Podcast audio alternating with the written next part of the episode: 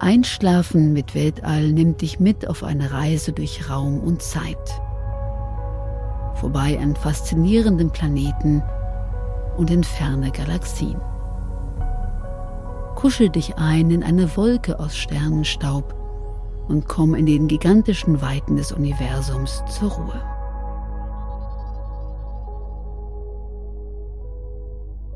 Die Hubble Story. I'm Sandra, and I'm just the professional your small business was looking for. But you didn't hire me because you didn't use LinkedIn jobs. LinkedIn has professionals you can't find anywhere else, including those who aren't actively looking for a new job but might be open to the perfect role, like me. In a given month, over 70% of LinkedIn users don't visit other leading job sites. So if you're not looking on LinkedIn, you'll miss out on great candidates like Sandra. Start hiring professionals like a professional. Post your free job on linkedin.com/people today. Der Mensch ist ein Meeresbewohner. Ja, wirklich. Wir leben auf dem Boden eines Luftmeeres, das in vielen Dingen dem richtigen Wassermeer gleicht. So wie es in den Ozeanen Meeresströmungen gibt, so kennen wir Luftströmungen. So wie der Wasserdruck mit steigender Tiefe zunimmt, so ist auch der Luftdruck am Erdboden am höchsten. Und so wie es in den Ozeanen kalte und warme Bereiche gibt, so kommen derartige Dinge auch im Luftmeer vor. Der einzige Unterschied besteht darin, dass das Luftmeer wesentlich leichter und beweglicher, durchsichtiger und unbeständiger ist als das Wassermeer. Nun hat das Luftmeer der Astronomie stets große Kopfschmerzen bereitet. Denn die Bewegungen des Luftmeeres bringen die Sterne zum Tanzen, sie flimmern beständig. Schauen wir sie uns durch ein Fernrohr an, so wird das Flimmern noch vergrößert. Wir erhalten nur selten bei ganz ruhiger Luft ein wirklich scharfes Bild. In der Tat setzen die dauernden Turbulenzen des Luftmeeres dem Auflösungsvermögen auch des größten Fernrohres eine Grenze. Es wird nie gelingen, ein wirklich gestochen scharfes Bild eines Planeten oder eines Sternes zu erhalten. Und genauso wie die Lichtstrahlen im Wasser gebrochen werden, so lenkt auch das Luftmeer das Licht ab. Wir sehen die Sterne daher auch nie am wirklichen Ort des Himmels, sondern stets an einer leicht anderen Stelle. Je dicker die Luft, umso stärker die Brechung und umso falscher der Ort. Wenn wir einen Sonnenuntergang am Meer genießen, sehen wir die Sonne noch über dem Horizont, während sie in der Wirklichkeit schon verschwunden ist. Dass die Sterne dank der Lichtbrechung in der Lufthülle der Erde an einem leicht anderen Ort zu stehen scheinen als in Wirklichkeit, war schon in der Renaissance bekannt. Um Sterne genauer vermessen zu können, wurden Formeln entwickelt, die den Einfluss des Luftdrucks auf die scheinbare Position der Sterne berücksichtigen und somit deren wirklichen Standort berechnen können. Bald nahmen Sternwarten auf diese Weise auch eine Zusatzaufgabe als Wetterwarten wahr. Der lästigste Faktor des Luftmeeres ist aber, dass sich in ihm jede Menge Wolken tummeln, die uns die Sicht häufig vollständig versperren dann nützt auch das beste Fernrohr nichts mehr. Es müsste am besten über allen Wolken stehen. Die Astronominnen und Astronomen mutierten zu Bergsteigern.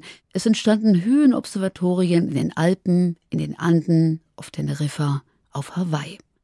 Doch selbst diese befanden sich noch innerhalb des Luftmeeres. Sollte man das Fernrohr nicht am besten gleich ins Weltall schicken?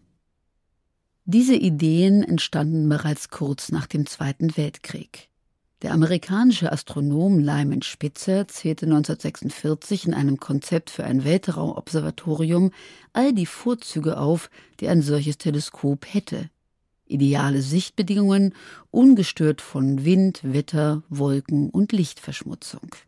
Hierauf aufbauend entwarf der Raumfahrtpionier Werner von Braun in den frühen 1950er Jahren kühne Visionen bemannter Raumfahrtprojekte, Raumstationen und eben auch ein Weltraumteleskop. Doch erst 20 Jahre später war die Raumfahrttechnik so weit ausgereift, dass man an ernsthafte Pläne für ein Weltraumteleskop herantreten konnte.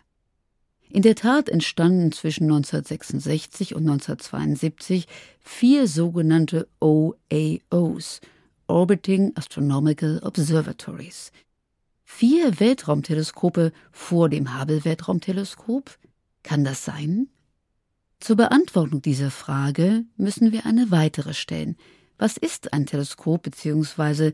was ist der Unterschied zwischen Teleskop und Fernrohr? Als Fernrohr bezeichnen wir heute ein Gerät, das sichtbares Licht sammelt und das Bild vergrößert. Also das, das wir als klassisches Fernrohr kennen, wo wir reinschauen und weit entfernte Dinge vergrößert sehen können. Angefangen beim Opernglas über den Feldstecher bis hin zu großen astronomischen Fernrohren. Das Teleskop dagegen dehnt den Aktionsradius des Fernrohrs erheblich aus.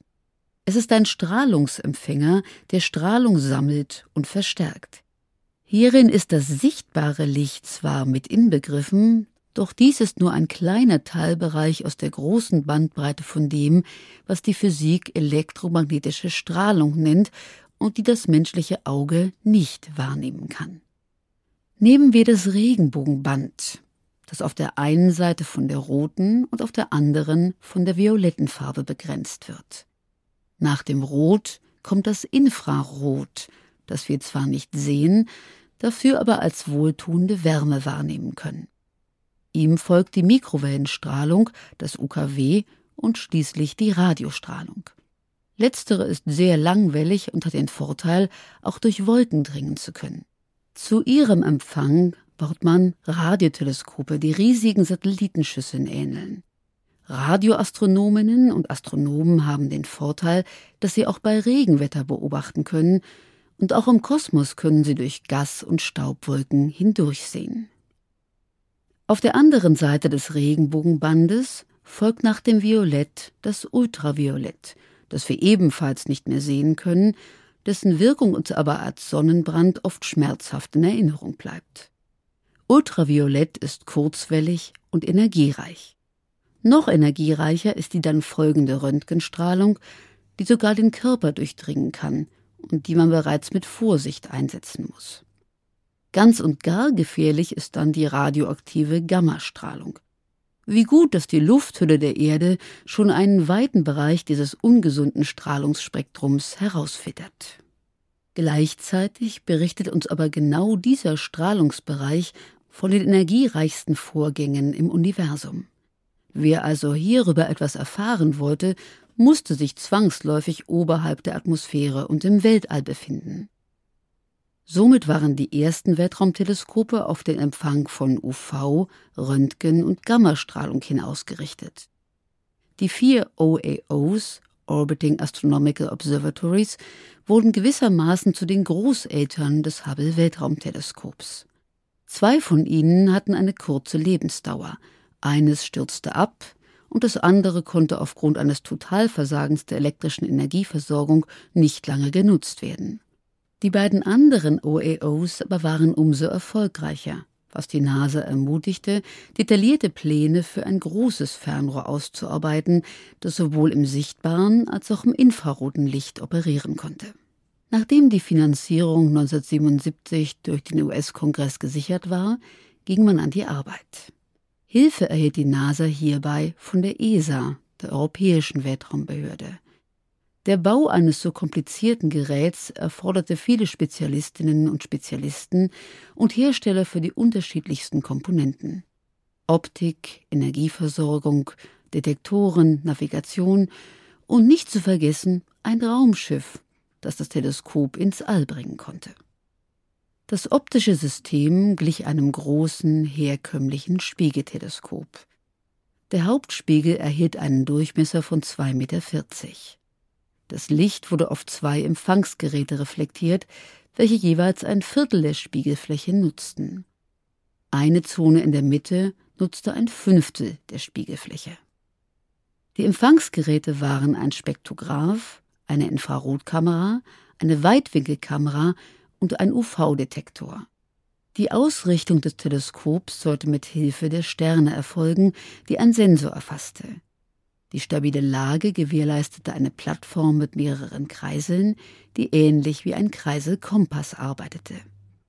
Zwei große Solarkollektoren verwandelten Sonnenlicht in elektrische Energie, unter anderem zum Antrieb der Kreisel sowie zur Datenübertragung. Seinen Namen erhielt das Teleskop nach dem US-Astronomen Edwin Powell Hubble, dessen Forschungen in den 1930er Jahren zur Entdeckung der Ausdehnung des Universums und zur Formulierung der sogenannten Urknalltheorie geführt hatten. Als Raumschiff für den Transport ins All nutzte die NASA das damals neu entwickelte Space Shuttle. Ein wiederverwendbarer Raumfrachter, der wie eine Rakete startete, in seiner Ladebucht Nutzlasten ins Weltall tragen konnte und wie ein Flugzeug wieder landete. 1990 war es soweit. Am 24. April startete die Raumfähre Discovery mit dem Hubble Weltraumteleskop an Bord ins All. In einer Höhe von 611 Kilometern über der Erde wurde das Gerät ausgesetzt und aktiviert.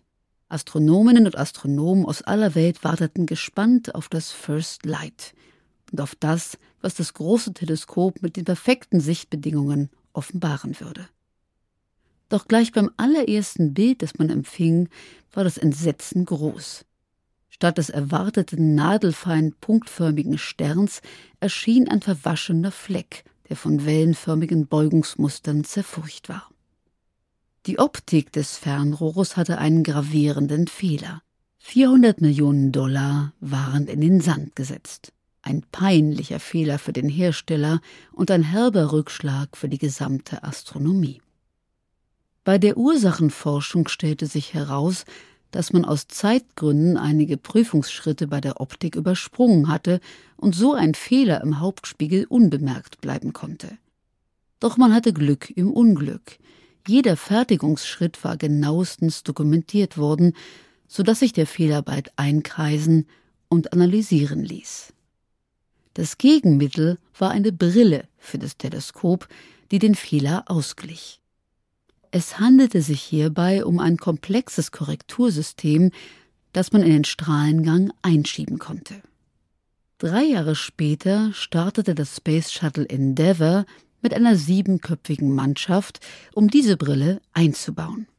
Der Einsatz lohnte sich, die Reparatur war ein voller Erfolg und Hubble konnte endlich scharf sehen. Was nun folgte, war eine beispiellose Erfolgsgeschichte.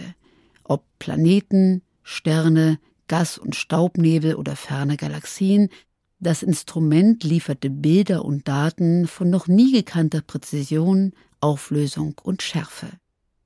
Bis heute funkte das Fernrohr um die 1,5 Millionen Bilder zur Erde. Die Daten reichten für rund 19.000 Fachartikel in wissenschaftlichen Zeitschriften. Zu den spektakulärsten Ergebnissen gehörte die Extreme Deep Field Aufnahme, bei der das Fernrohr einen winzigen Himmelsausschnitt bei einer Belichtungszeit von 23 Tagen fotografierte. Der besagte Ausschnitt entsprach der Größe einer 1-Cent-Münze in 110 Metern Entfernung.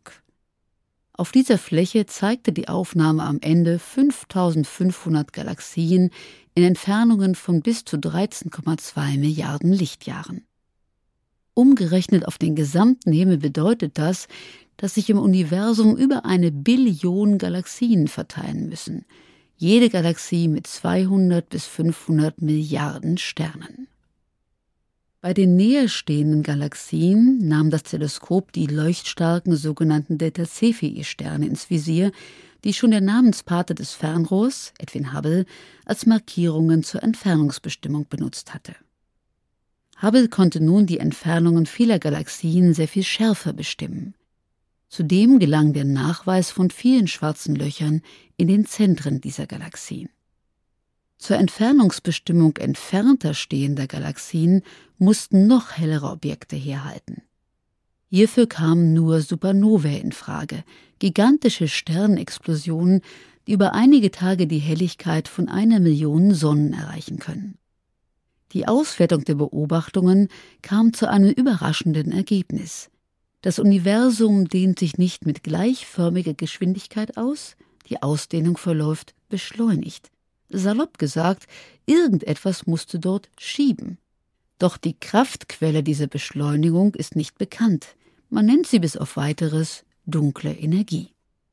Und wo wir schon bei dunkel sind, Hubbles Bilder belegen auch das Vorhandensein der sogenannten dunklen Materie in ungeahntem Maße.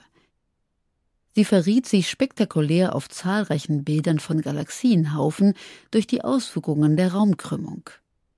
Albert Einstein hatte in seiner allgemeinen Relativitätstheorie behauptet, dass die Schwerkraft keine mysteriöse Fernwirkung zwischen zwei Massen ist, sondern dass jede Masse den Raum in der vierten Dimension krümmt. Das Ergebnis dieser Raumkrümmung sind beispielsweise die elliptischen Bahnen der Planeten um die Sonne. Die großen Galaxienhaufen haben so viel Masse, dass sie den Raum um sie herum krümmen. Dadurch folgt das Licht hinter ihnen liegender Galaxien dieser Krümmung und erzeugt ringförmige Verzerrungen um den vorderen Galaxienhaufen. Nun kann man anhand der Helligkeit der Galaxien auf die Anzahl der in ihnen enthaltenen Sterne und damit auf ihre Masse schließen. Aus der Masse kann man das Ausmaß der Raumkrümmung berechnen und somit angeben, in welchem Maße eine Verzerrung der dahinterliegenden Galaxien auftreten sollte. Sollte, denn die Verzerrung war stets größer als berechnet, was wiederum darauf schließen ließ, dass sehr viel mehr Masse in den Galaxienhaufen vorhanden ist, als der Augenschein zeigt. Wie schon bei der dunklen Energie tappt auch hier die Physik buchstäblich im Dunkeln. Und so nennt man diese unsichtbaren Massen bis auf weiteres dunkle Materie. Nach über 30 Betriebsjahren und fünf Servicemissionen im All nach unzähligen spektakulären Bildern, aufregenden Entdeckungen und überraschenden Erkenntnissen zeigt das Hubble-Weltraumteleskop inzwischen aber deutliche Alterungserscheinungen. Mehrfach schon musste das Fernrohr auf Standby-Modus geschaltet werden, um Soft- und Hardwareprobleme von der Erde aus beheben zu können. Viele Betriebskomponenten mussten mittlerweile auf Reservesysteme umschalten oder sind vollständig ausgefallen. Das große Fernrohr, das unser Wissen über das Universum so bedeutend erweitert und umgekrempelt hat, wird vermutlich noch bis zum Jahr 2026 arbeiten können. Sein Ende ist absehbar. Was anschließend mit ihm geschieht, ist bedauerlich, aber unausweichlich.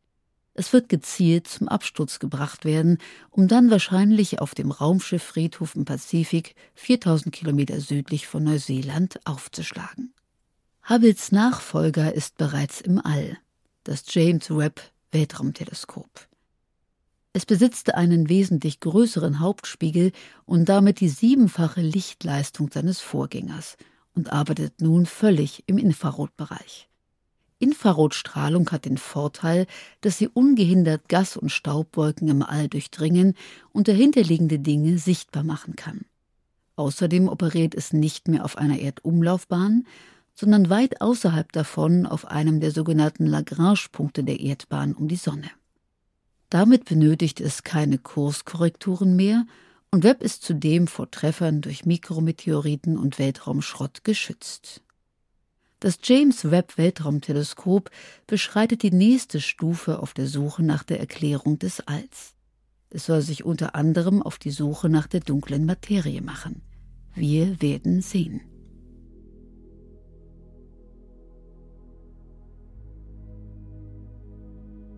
Wenn dir dieser Podcast gefällt, abonniere und bewerte uns in deiner Podcast-App. Aktiviere die Glocke und verpasse keine neue Folge. Besuch uns auch auf Instagram unter Einschlafen mit Podcast und bei planetarium.berlin. Denn dieser Podcast entsteht gemeinsam mit der Stiftung Planetarium Berlin, produziert von Schönlein Media und gelesen von mir, Monika Steschem.